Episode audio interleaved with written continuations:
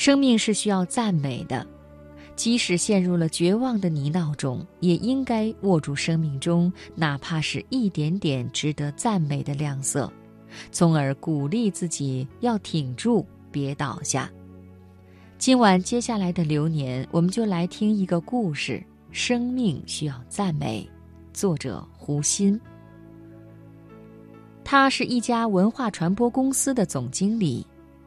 在采访他的时候，他给我讲了一个真实的故事，这是十二年前的事情了。他说，当时我二十二岁，大学刚刚毕业，这一年我经历了人生的一次蜕变。首先是我的母亲在一次车祸中离我而去，接着是一个我曾深爱的男人突然与我终止了恋爱关系。骤然间，世界一下子变得空空荡荡，我的四周荒芜的让我看不到一点生机，我绝望了。当一个人面对这个世界无话可说的时候，死大概就是一种最好的表达方式。我在我的寝室里留下了我的绝笔，然后便向大海走去。正是盛夏的正午。太阳很毒，我站在海滩上，呆呆地望着大海。一想到我要寄身于这片海洋，我觉得自己是如此的渺小，如此的轻微。一波波海浪轻轻地向我涌来，我数着海浪，准备数到二十二波海浪的时候，就随着这波海浪而去。数到第二十波海浪的时候，我的身后响起了一个小男孩清纯的笑喊声：“小姨，小姨！”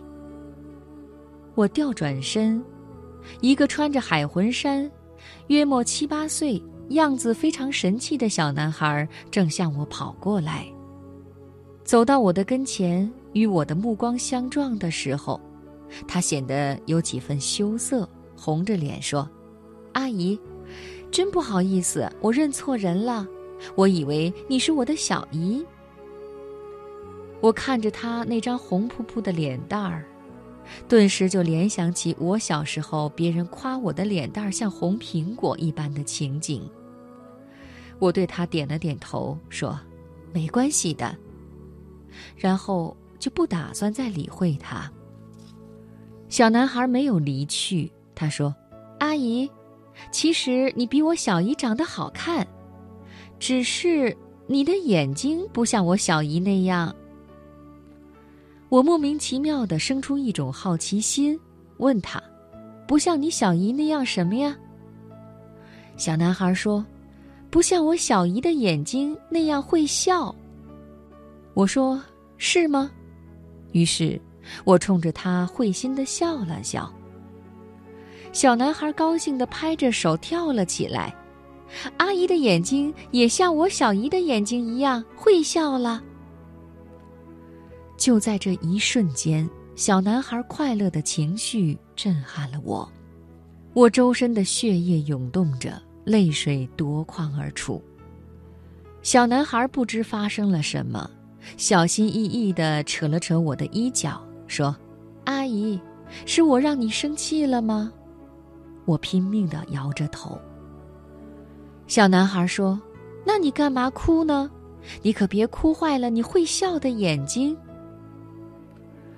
我紧紧地拥住小男孩，吻着他那张红苹果似的脸蛋儿。我说：“谢谢你，阿姨，这一辈子都要谢谢你。”就这样，我告别了那个正午的海滩。告别了我生命中的那片空荡，那片荒芜。